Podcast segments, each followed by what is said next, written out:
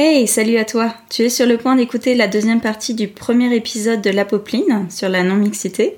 L'apopline a eu la chance de pouvoir interviewer Emmanuel, que je remercie infiniment pour son temps, son travail et son engagement. Je te mets ses contacts dans la barre de description de cet épisode et aussi les ressources qu'elle mentionne durant notre conversation. Et sinon, je te souhaite une excellente écoute.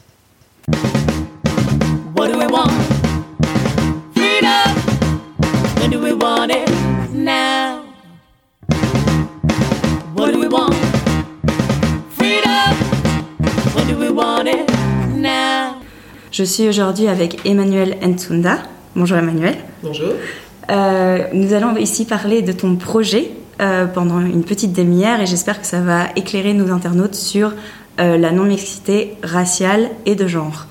tout d'abord, j'aimerais que tu te présentes et que tu nous parles un peu plus de l'histoire de Minority Speaking et si tu peux nous en dire plus sur le premier projet que tu as mené pendant un an qui s'appelait Afrofeminism in Progress et pourquoi tu l'as choisi. Euh, oui, alors du coup, moi je travaille à la zone, donc qui est un centre de culture alternative à, Liège, où je suis animatrice. Et donc, euh, en arrivant, euh, j'ai créé ce projet donc, qui s'appelle Minority Speaking, dans le but de donner un espace d'expression aux minorités. donc de manière générale, je m'intéresse aux minorités ethniques, aux minorités culturelles, de genre, d'orientation sexuelle, tout en sachant que je n'étais pas concernée par toutes ces minorités-là et tout en sachant que je ne pouvais pas, euh, il fallait que je me concentre sur une minorité pour pouvoir bien traiter le sujet. Donc la décision a été prise de se concentrer sur une minorité pendant une année. Et comme je suis une femme afrodescendante et que je connaissais bien le sujet, on a décidé de s'intéresser à l'afroféminisme pendant une année. Donc c'est comme ça que Afrofeminism in Progress est né. Et euh, du coup, euh, bah, de manière générale, dans le projet, on a trois objectifs. Le premier, c'est de donner un espace d'expression aux minorités pour qu'elles puissent échanger sur des difficultés et des discriminations qu'elles vivent au quotidien. Le deuxième objectif, c'est de donner euh, l'opportunité aux personnes euh, non concernées par cette discrimination d'en entendre parler, euh, d'échanger sur ces problématiques-là, mais dans un, espace safe et de manière sereine, parce que souvent, quand les personnes non concernées entendent parler pour la première fois de ces, de ces problématiques-là, elles, elles, les rejettent ou il y a un déni qui peut être très violent pour les personnes concernées. Donc on voulait un petit peu apaiser toutes ces tensions-là. Et le troisième objectif, c'est de donner une tribune euh, aux minorités qui sont souvent moins, qui sont moins souvent appelées dans les centres culturels mainstream, euh, moins visibles. Et donc, on voulait vraiment euh, leur donner un, espace pour s'exprimer. Et là, on parle d'artistes, de, musiciens. ça s'arrête à ça, quoi. C'est les principaux domaines artistiques. La première session avec ton public cible, ça portait sur les cheveux crépus, si je m'abuse, sur le soin des cheveux crépus, et donc était réservé aux femmes afrodescendante. Est-ce que tu peux définir ce que c'est le terme femme afrodescendante et pourquoi c'était seulement réservé à, ce, à ces femmes-là mhm. euh, Pourquoi utilises-tu la non-mixité dans, ce projet? Bah oui, donc le premier atelier était sur euh, les cheveux crépus et le bien-être. Euh, en fait, la non-mixité, ça permet de désamorcer un petit peu toute la violence que les femmes afrodescendantes vivent au quotidien. Quand je parle de femmes afrodescendantes, euh, c'est des femmes d'ascendance africaine et qui font partie d'une minorité visible, donc leur, euh, leur, ethnicité se voit sur leur couleur de peau, vu que aujourd'hui le blanc est considéré comme la norme et tout ce qui est non blanc est considéré comme euh, différent ou venant d'ailleurs, etc. Je ne parle pas de femmes africaines parce que ça élimine, ça évacue toutes les personnes afrodescendantes qui sont nées sur le territoire, sur un territoire occidental et euh, qui, maîtrisent tous les codes. Euh, bah, ici, on est en Belgique, donc je parlais de, tous les codes belges, tous les codes sociaux, mais qui sont quand même renvoyés systématiquement à leur caractère étranger. Et ça, c'est une injustice donc qu'elles vivent de manière, euh, de manière quotidienne. C'est pour ça que je préfère le terme afrodescendante. Ça permet aussi de parler des afrodescendants qui vivent sur le continent américain, aussi bien en Amérique du Sud que les afro-américains, etc., etc. Donc voilà, ça c'était pour définir le terme afrodescendante. J'utilise aussi parfois le terme racisé parce qu'afrodescendante est, souvent. Euh, euh, on, voit, souvent la couleur de peau noire, mais il y a les femmes nord-africaines aussi, qui peuvent de temps en temps euh, passer pour des femmes blanches, mais qui vivent des discriminations liées à leur culture ou à leur ethnie. Donc pour moi, femme afrodescendante, ça englobe vraiment toutes ces personnes-là. Alors pourquoi est-ce qu'on se retrouve entre nous? Tout simplement parce que les difficultés, on partage les difficultés qui ne sont pas partagées par les femmes blanches. Et donc, se retrouver entre nous, ça permet d'en parler, sans avoir de questions, sans devoir s'expliquer, sans devoir euh, justifier euh, le fait qu'on n'était pas en tort ou quoi dans telle ou telle situation. Et donc ça permet déjà de sauver, d'économiser de l'énergie et on peut directement rentrer dans le fond de la question et, échanger des stratégies ensemble, dire bah tiens moi euh, dans, par exemple, quand je prends l'exemple des cheveux crépus, euh, je ne trouve pas de produits pour mes cheveux crépus dans le commerce. Toi, comment tu fais pour fabriquer tes produits, etc. On n'a pas besoin de d'abord expliquer pourquoi est-ce que le cheveu crépus a besoin d'un soin particulier, qui, ce qui peut prendre déjà du temps euh, en amont. C'est une connaissance qui est déjà partagée par toutes les personnes dans la pièce. En fait. Voilà, exactement. Et c'est vraiment euh, le souci, c'est vraiment gagner, de garder de l'énergie parce que le fait d'être tout le temps confronté euh, à, ça à l'extérieur, de tout le temps devoir justifier sa différence, etc., ça, ça demande beaucoup d'énergie euh, mentale et physique. Et donc là, on, se retrouve ensemble pour bah voilà, souffler. Et c'est pour ça qu'on appelle aussi ça un mécanisme d'empowerment. Mon accent est très mauvais, désolé. parce que ça redonne du pouvoir en fait et ça redonne de la force aux femmes qui, Et dernière chose aussi, euh, en fait, euh, souvent les femmes afrodescendantes sont vues comme un bloc homogène et donc euh, on ne reconnaît pas leur identité et leur, leur, individualité. Quand on se retrouve entre femmes afrodescendantes, alors là il y a toute une série de spécificités qui remontent à la surface et du coup on voit les différences de classe, on voit les différences de bah, rien que les intérêts personnels qui ressortent. On voit, quand on parle des cheveux crépus, il n'y a pas qu'un seul cheveu crépus, le cheveu, il y a autant de cheveux crépus que de têtes, donc on peut parler des différences de texture, etc. Et on n'est pas juste, oh tiens, avec ta touffe, non, c'est cette touffe particulière-là, et ça nous permet de, de nous réaffirmer en tant qu'individu, quoi. Tu as déjà répondu à ma question sur l'objectif qu'il remplit. Quel effet il a sur les participantes Et euh, par exemple, quel genre de thème tu as abordé en non-mixité avec euh, ces femmes-là? Mhm.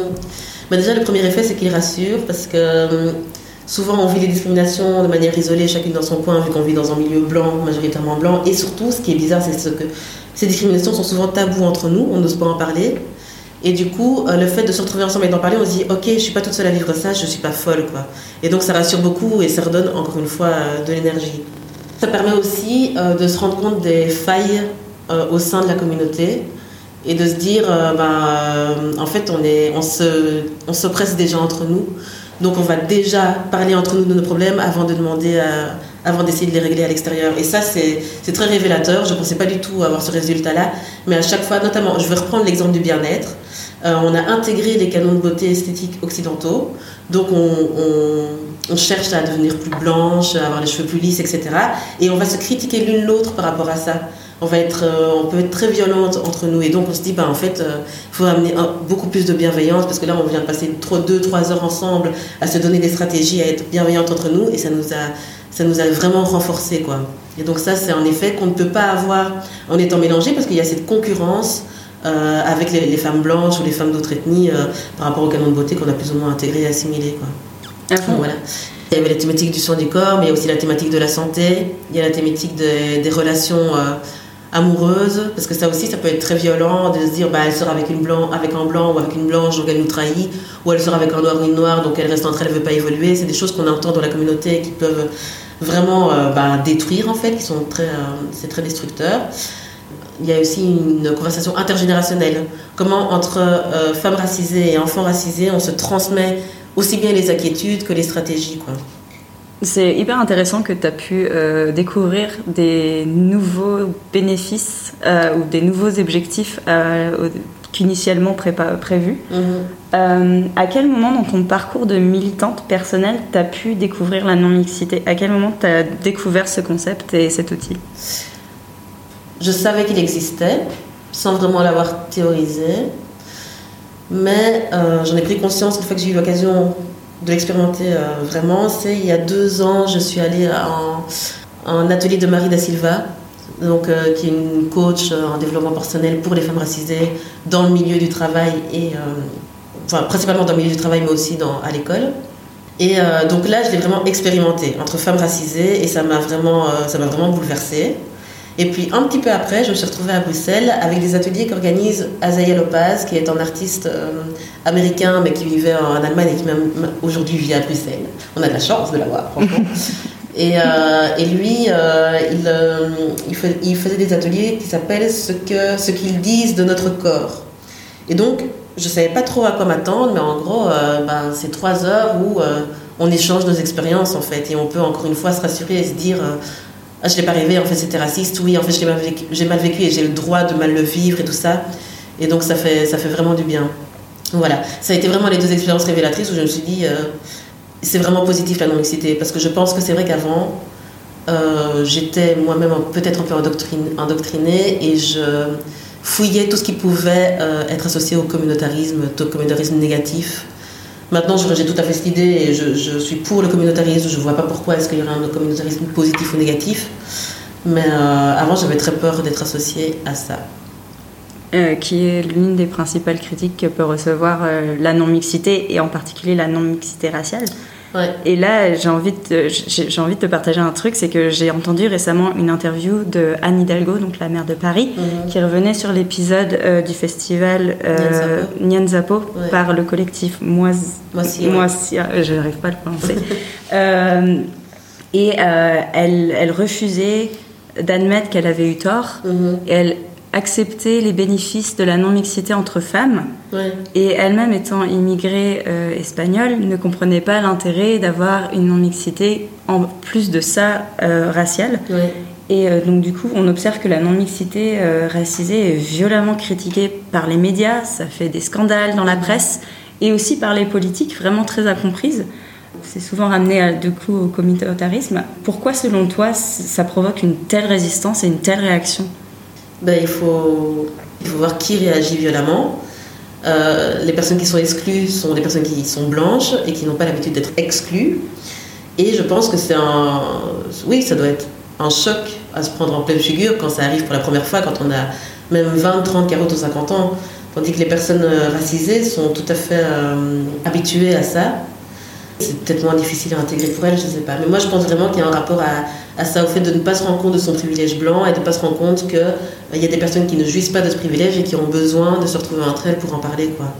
Et le fait que les, médias et les politiques euh, relaient cette, euh, cette aversion pour la non-mixité raciale, je pense que c'est parce qu'il ben, n'y a pas beaucoup de représentants racisés dans les médias ou dans les politiques qui sont là pour contrebalancer le discours et qui sont là pour expliquer. Et donc c'est un discours en fait majoritairement blanc qu'on entend, qui n'est pas du tout nuancé. Et qui, ouais, qui ne reprend pas les intérêts de la communauté concernée.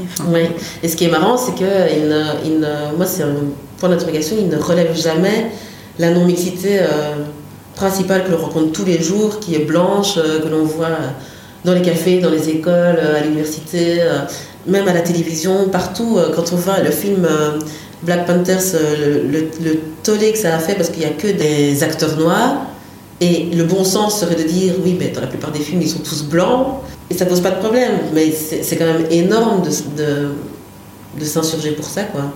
La logique ne va pas jusque-là. Non, mais c'est pas du tout rationnel, en fait. C'est là, on, c'est là qu'on voit qu'on est tout à fait dans l'émotion, parce qu'en fait, euh, ils ont été rejetés. C'est une émotion primaire, en fait. Euh, selon toi, quels sont les obstacles euh, posés par les autres féministes euh, à l'afroféminisme, euh, donc en particulier les féministes blanches conventionnelles mhm. euh, bah On nous reproche souvent de diviser la lutte. Et parce qu'on refuse, certaines afroféministes refusent de, travailler avec les féministes blanches et de rentrer dans les, collectifs de féminisme blanc. L'obstacle que je vois, c'est la, volonté à tout prix de trouver une convergence dans la lutte. Et du coup, euh, quand on cherche à, universaliser les choses, à dire bah, on a tous euh, des problèmes communs et on va tous s'attaquer à ça, bah, d'office, on exclut euh, certaines personnes, on exclut les difficultés de certaines personnes, on les rejette et on les élimine et on les invisibilise.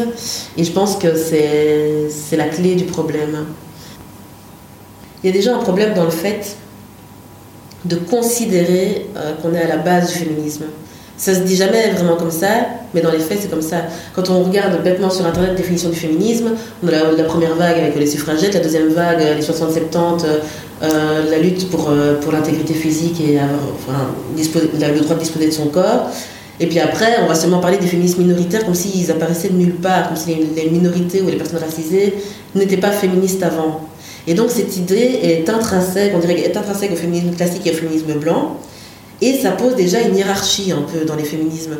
Et ça, c'est euh, assez difficile euh, à déconstruire, surtout quand la personne, les personnes en face sont, sont pas du tout conscientes qu'elles véhiculent cette hiérarchie-là. Et donc pour moi, ça c'est la base du problème dans, dans les, dans les tensions et dans les conflits entre le féminisme majoritaire, le féminisme blanc, et le féminisme minoritaire avec les personnes racisées. Et euh, de là découle le fait que ben, quand on veut chercher une, une, lutte commune, ça fonctionne pas tout à fait parce que euh, apparemment il y a une hiérarchie dans, les agendas et, et, et on ne peut pas prendre en considération les, les, discriminations spécifiques aux femmes noires. Il y a le fait de ne pas travailler de manière intersectionnelle aussi de dire bah, je suis femme avant tout, euh, avant enfin je suis femme avant tout, non. Euh, les femmes noires ne choisissent pas d'être femmes ou d'être noires, elles sont les deux, elles ne peuvent pas se diviser. quoi. Mais si la femme blanche en face ne comprend pas cette question-là, alors on n'aura jamais un terrain d'entendre. Et puis il y a le fait de ne pas accepter, euh, de ne pas être nécessaire à la lutte, de devoir absolument être, être dans, dans toutes les luttes féministes. Ben non, en fait, c'est pas tout à fait vrai. On peut être allié d'une lutte, mais si on n'est pas concerné, parfois on n'a rien à dire. Et je pense que c'est le problème, euh, un des problèmes principaux, c'est qu'elles n'acceptent pas euh, de s'entendre dire qu'elles n'ont rien à dire. Et je peux comprendre parce que, en effet, elles luttent contre, contre des oppressions euh, systémiques. souvent, leur parole a été confisquée, etc. Et s'entendre dire qu'elles confisquent elles-mêmes la parole et qu'elles doivent se taire à un donné, c'est compliqué. Mais voilà, J'espère que j'ai été claire. Euh. À fond, à fond. Et c'est sur des choses en plus que moi j'avais pas pensé euh, aussi. Donc euh, c'est, j'avais pas pensé à ça en termes de. elles ont, elles ont pris ça comme, elles prennent ça comme une nouvelle couche de, de on va te, on va te faire taire quoi, une nouvelle couche de. C'est pas une domination, mais c'est genre en mode bon bah maintenant qu'on on l'a ouvert, maintenant il va falloir qu'on la referme encore une fois. Euh, c'est un peu mais parce qu'on voit émerger d'autres euh, d'autres débats, comme si on allait oublier les leurs quoi. Il y a toujours cette angoisse là qui ressort. c'est pas du tout ça. Il y a d'autres il y a d'autres débats qui émergent. Et en plus, ces débats émergent parce que vous avez pris la parole en premier et du coup, on a pu libérer l'espace pour les autres. Mais réjouissez-vous alors pour les autres, parce que c'est leur tour aussi. C'est pas parce que c'est leur tour que vous ne pouvez plus parler. On peut parler en même temps. Quoi. Mais ça c'est très difficile à expliquer. Et j'avais pas non plus pensé au fait que l'histoire avait créé des hiérarchies au sein même des causes et que maintenant ça se retrouvait lorsqu'on devait euh, mettre sur la table des choses communes, mhm. que maintenant il y a une, hiérarchie de bah non on va commencer par euh, euh, les choses les plus urgentes entre guillemets et la base du féminisme puis après les autres choses c'est un petit peu annexe et un petit peu esthétique. On, on, le demandera un peu plus tard quoi. On va y aller par mais il y a aussi des, lacunes dans la transmission de l'histoire du féminisme aussi.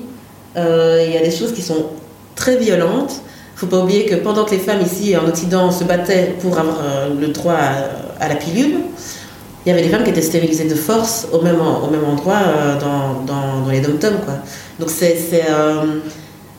et ça, cette histoire-là n'a pas été transmise, n'a pas été racontée. Il y a le livre de, de Françoise Vergès là-dessus, franchement, qui Le ventre de femme qui en parle très bien. Mais alors aujourd'hui, quand on a peut-être des descendants de ces femmes ou euh, qui, transmettent ces histoires et qui, euh, enfin, qui transmettent ces, histoires en face, on ne les croit pas parce que ces histoires n'ont pas été transmises, on, ne les connaît pas. Et en plus qu'on revient avec des discours autour de la programmation des naissances dans les pays du Sud, etc. Bah, c'est hyper violent. Quoi. À un moment donné, il faut reconnaître aussi qu'on est ignorant sur certains points et que qu'on ne peut pas lutter de la même manière quand on est une femme descendante, euh, euro-descendante ou afro-descendante. Quoi. Super intéressant. Euh, dernière question. Euh, en tant que dominant, dominante, comment peut-on devenir des alliés? Des ponts sont-ils possibles entre les féministes blanches et les afroféministes? Bah oui, moi je, dis, je suis catégorique, c'est oui. Euh, parce qu'évidemment, l'idéal, c'est de ne pas rester séparés, parce que oui, on, on nous dit beaucoup qu'on divise la cause, mais c'est censé être temporaire, en tout cas selon ma vision des choses, c'est censé être temporaire pour qu'à un moment donné, on puisse se réunir. On en est loin, mais j'espère qu'on changera. Et euh... c'est c'est des, petits, des petits ponts euh, émotionnels comme ça. Euh, donc comment et donc comment est-ce qu'on peut devenir des alliés? Ben Déjà, c'est en prenant conscience de ses privilèges. Moi, c'est voilà, de savoir que, bah oui, je suis une femme. Si je suis une femme blanche, aujourd'hui je suis une femme, donc je subis du sexisme, mais je suis blanche, donc je, suis, je ne subis pas l'oppression raciale. Et euh, je peux euh, me renseigner sur cette question-là et aider les femmes noires qui subissent les deux. Et comment est-ce que je peux les aider? Ben, Par exemple, quand je fais une réunion dans un milieu blanc où je sais que je vais peut-être avoir de, des, des entrées beaucoup plus facilement, ben, je vais inviter une femme noire qui va être d'ordinaire invisibilisée pour lui permettre de parler de, de, ce sujet-là. C'est vraiment céder la parole et justement profiter de son privilège à certains moments euh, pour pouvoir accéder à certains espaces, pour pouvoir les rendre aussi accessibles à d'autres personnes. Euh, je ne pense pas qu'on va euh, éradiquer les privilèges du, jour au lendemain, mais je pense qu'on peut les utiliser d'une bonne manière, un peu comme Robin des Bois, quoi, redistribuer un petit peu comme ça les privilèges. C'est une très bonne image. Ouais, j'aime bien Robin des Bois. Emmanuel, si les auditeurs et les auditrices veulent suivre ton travail, comment ils ont fait pour, pour le faire? Alors, on a, il y a deux moyens de nous joindre. On a un site internet, donc il faut taper www.lazone.be slash minority speaking. Alors pour l'instant il n'est pas à jour, mais promis je vais, je vais le mettre à jour. et ensuite on a une page Facebook qui pour l'instant s'appelle Afrofeminism in Progress. Mais l'année prochaine on va euh, lui donner le titre global et on va l'appeler Minority Speaking. Donc voilà. Eh bien, si vous voulez en savoir plus sur les futurs projets euh, à la zone euh, fait par euh, Minority Speaking et en particulier d'Emmanuel, n'hésitez pas à la suivre sur les réseaux sociaux et sur ses sites web. Merci Emmanuel. Merci à toi, merci vraiment.